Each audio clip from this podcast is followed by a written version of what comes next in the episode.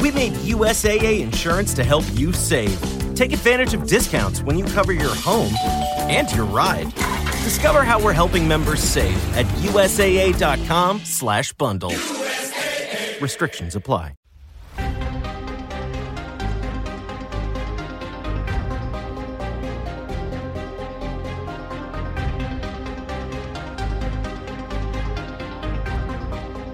Bienvenidos a Cinema TV. Este es el capítulo 7 y hoy es 9 de enero de 2017.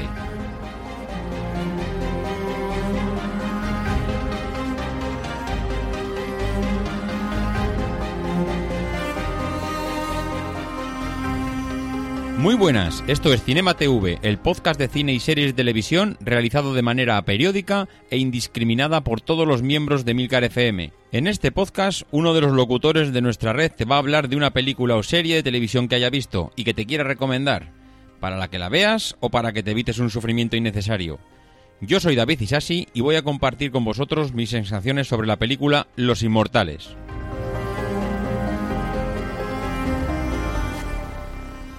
Bueno, pues otro día más aquí. La verdad es que este capítulo que voy a grabar hoy tenía que haber sido,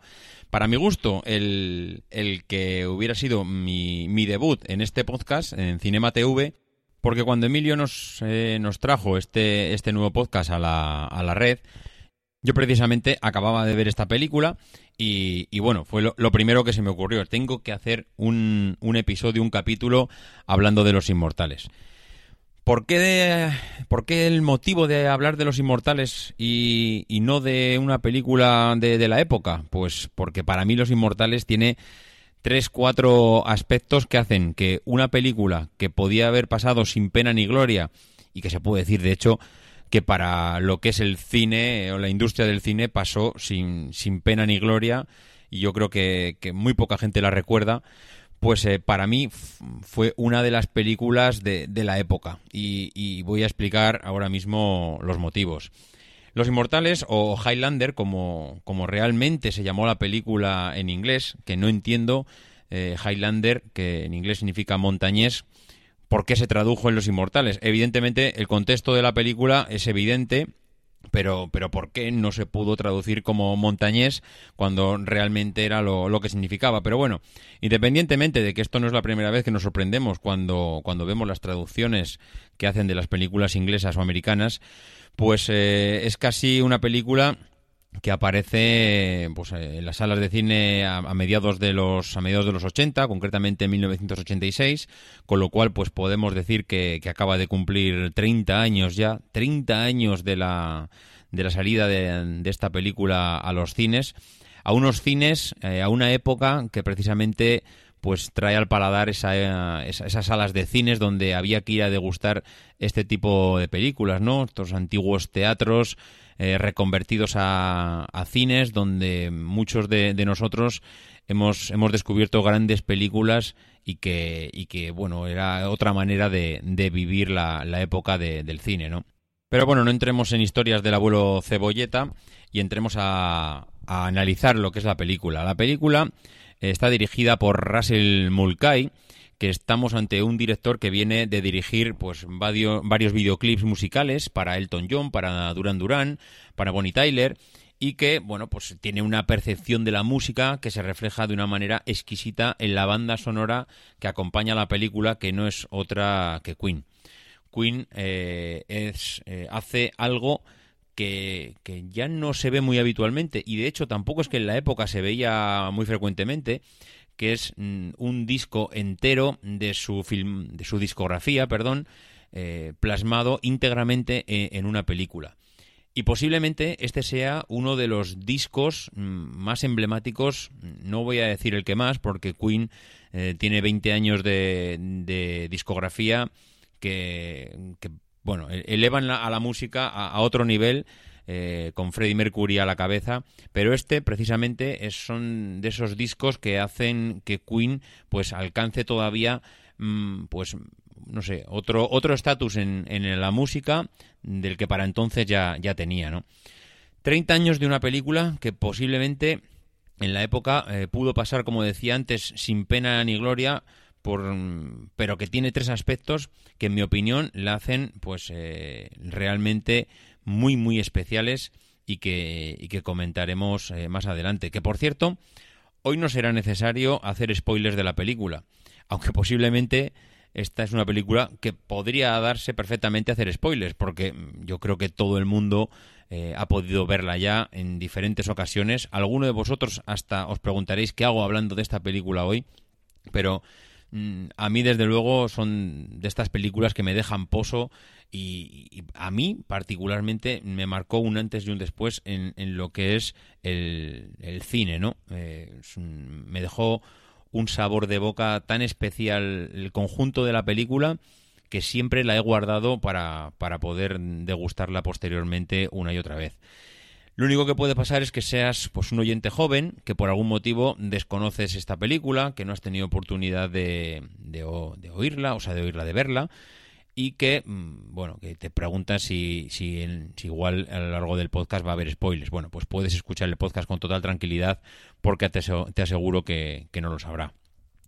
Eh, el año de 1986, por contextualizar un poco la película, es el año, mm, para los que estamos aquí ya un poco viejunos, de películas como La Mosca, Aliens El Regreso, Cobra, eh, Cocodrilo Dandí, Cortocircuito, Karate Kid 2, La Misión, Mm, como veis, no son grandes películas, pero son las películas de la época, son las películas que, en aquel momento pues eran los grandes hits, lo que se veía en las grandes pantallas, lo que todo el mundo hablaba. Eh, bueno, yo diría que para mí de, esa época yo rescato dos, dos películas, una concretamente eh, más mediática que otra cosa, que si todos recordáis, nueve semanas y media, con Sharon Stone, que en aquella época era, bueno, eh, la diva, y, yo creo que la diva erótica mm, del cine del momento, y, y, que todos recordaremos esa película como nueve semanas y media, como, pues casi iba a decir, como 50 sombras de Grey, algo así mm, como lo, más erótico del momento y que a toda la gente joven pues eh, nos trajo de cabeza. Pero mm, lo que la que yo creo que fue la película del momento fue El nombre de la rosa. El nombre de la rosa precisamente eh, nos trae también a Sean Connery haciendo un papelón y del que estoy seguro que esta película, El nombre de la rosa, haremos otro otro capítulo pues, pues más adelante. Eh, el resto, pues ya habéis visto, no son películas mm, de relumbrón y por eso precisamente quería contextualizar eh, para que muchos de vosotros igual mm, no pensaseis, joder, pues vaya película que no está aquí, ¿no? Los Inmortales, eh, vamos, no es lo que el viento se llevó, no, no es lo que el viento se llevó, pero es que mm, no sé si por la época, por el momento, por lo que fuese, tampoco ese año hubo, no sé, tremendos estrenos en la cartelera que, hicieran que Los Inmortales se relegase a una, una, no sé, a un segundo, tercero o quinto puesto y que no tuviese relevancia. Los Inmortales fue una, una película importante del momento y que, que de hecho fue tan importante que cinco años después, pues su director volvió a, sacar una segunda parte que como siempre se dice, segundas partes nunca fueron buenas y, en este caso, pues desde luego que, que hizo fiel, fiel reflejo al, refrán, ¿no? Eh, los actores, pues los actores del reparto de la película es un Christopher Lambert, que para mi gusto, mm, bueno, es, de esos actores que no es un excepcional actor, es un actor que, que, en su época, pues hizo, en esa época de los 80 hizo varias películas. Para mí seguramente esta es la, película, bueno, la, película estrella, la película referente de Christopher Lambert. Creo que hace un muy buen papel, creo que interpreta a la perfección ese papel protagonista que le toca. Sabe pues mm, eh, hacer de ese, de ese personaje medieval, de ese personaje escocés, eh, se mete muy bien en el papel sabe, bueno, eh, caricaturizar en algún momento el personaje cuando toca la parte más mm, de humor y sabe, mm, pues cuando la cosa se pone un poco más seria, un poco más sentimental en ciertos momentos de la película, pues transmitir ese, bueno, ese sentimiento al espectador. El que desde luego para mí se lleva pues todos los galardones y todos los méritos de la película son Connery. Son Connery que interpreta a Juan Ramírez, eh, un, bueno, un, actor en este caso español, que, viene a echar una mano a, Christopher Lambert en su recién descubierta inmortalidad. Eh, tranquilos, no estoy desvelando nada que no vayáis a conocer en la primera media hora de la película. O sea, cualquier cosa que comente aquí, no, tranquilos, que comentaba antes, no hay ningún spoiler. Entonces, este Son Connery que viene a hacer de maestro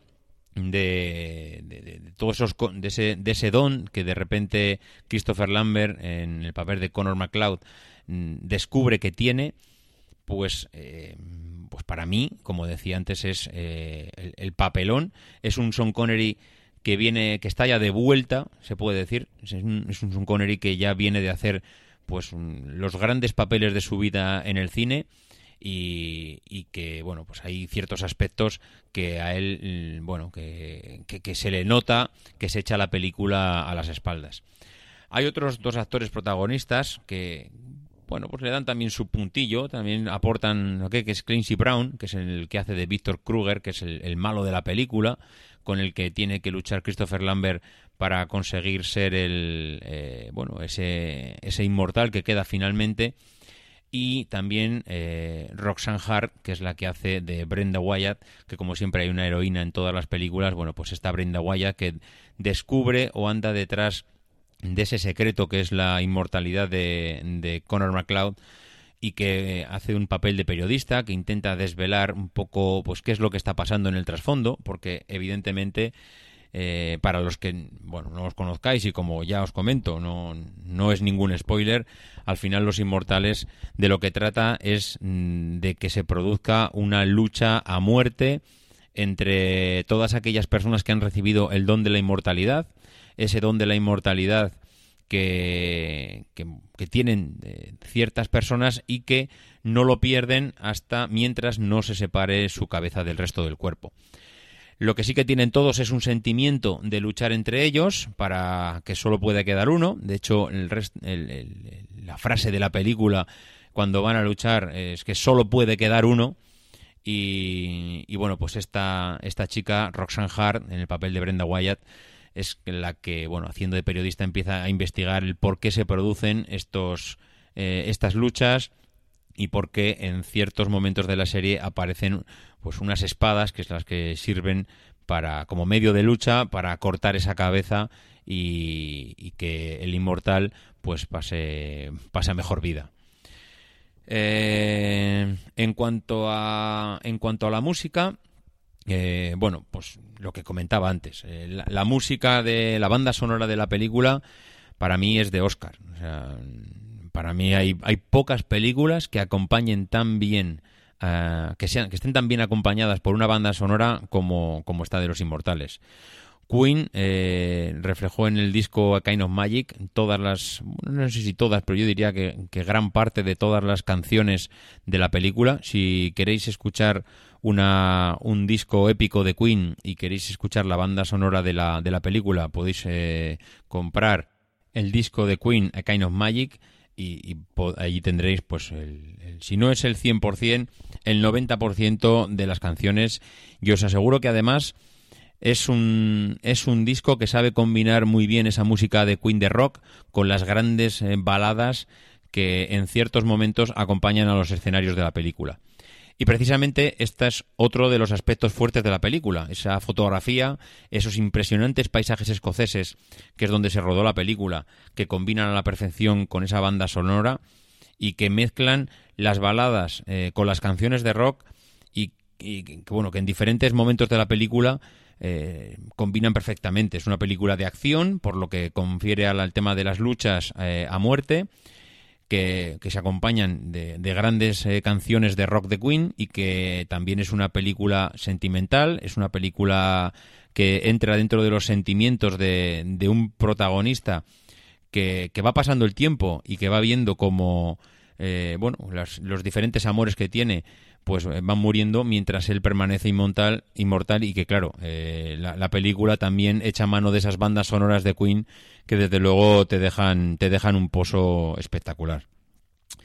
El tema de la película, pues bueno, no es lo que se puede decir un, un, tema grandioso, pero lo que sí que podemos decir es que es interesante. Es interesante desde el momento que supone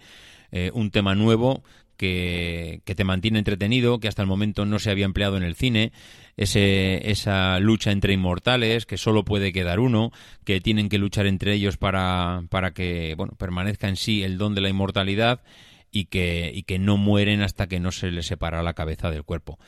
Creo que es un tema que ya, te digo, ya digo, no es no es algo que digas que, eh, esto es eh, épico en la historia del cine, pero que sí que te engancha y te mantiene pues en expectación en, durante toda la película, bueno, por, por la novedad, no lo que comento. Eh, yo diría que la conjunción de, de, todo es lo que es lo que le da a, a la película ese, ese empaque que, puede, que pasa de ser una película normal a, una película pues que está un poquito por encima de, de las de la época. Recomendada. Para mi gusto, podemos clasificarla como una película que si te gusta mm, ver cine antiguo, es que lo de antiguo en este caso yo creo que le viene un poco grande. No es una película tan antigua como no es, Casablanca, no es como para clasificarla dentro de ese género, pero mm, que sí que es cierto que es una película que ha pasado ya 30 años y que, bueno, pues no es una película moderna y contemporánea, ¿no?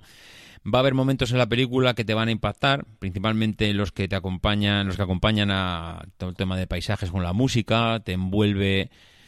te envuelve en un halo que realmente es, es, es, espectacular. Mm, a mí, desde luego, me parece de lo mejor que tiene la película ver a, ver a Sean Connery eh, echarse la película a la espalda y elevarla eh, un par de, un par de escalones tirando de veteranía y de buen hacer, pues creo que está muy por encima de las basuras que, que nos tragamos eh, normalmente en las tardes de domingo donde no tenemos nada reseñable para ver. Yo yo desde luego la recomiendo. Creo que cuando la hayas visto o no la hayas visto, aunque no la hayas visto, Mm, estoy convencido de que no te va a dejar indiferente. Eh, si la has visto ya, intenta rescatarla, busca por ahí en esas, busca por internet. Eh, creo que la vas a encontrar porque hay sitios como Netflix, que bueno, Netflix mismamente es donde la he visto yo últimamente y, y donde vas a poder visionarla otra vez. Y si eres de los nacidos en los años 70, en cualquier año de los años 70, vamos, eh, se me haría un tanto extraño que no, que no te lleve por un momento a esa época,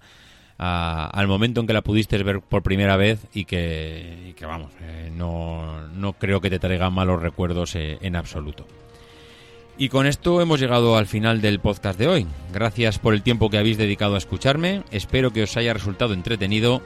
Tenéis toda la información y enlaces de este episodio en emilcar.fm donde espero vuestros comentarios. Un saludo y solo puede quedar uno.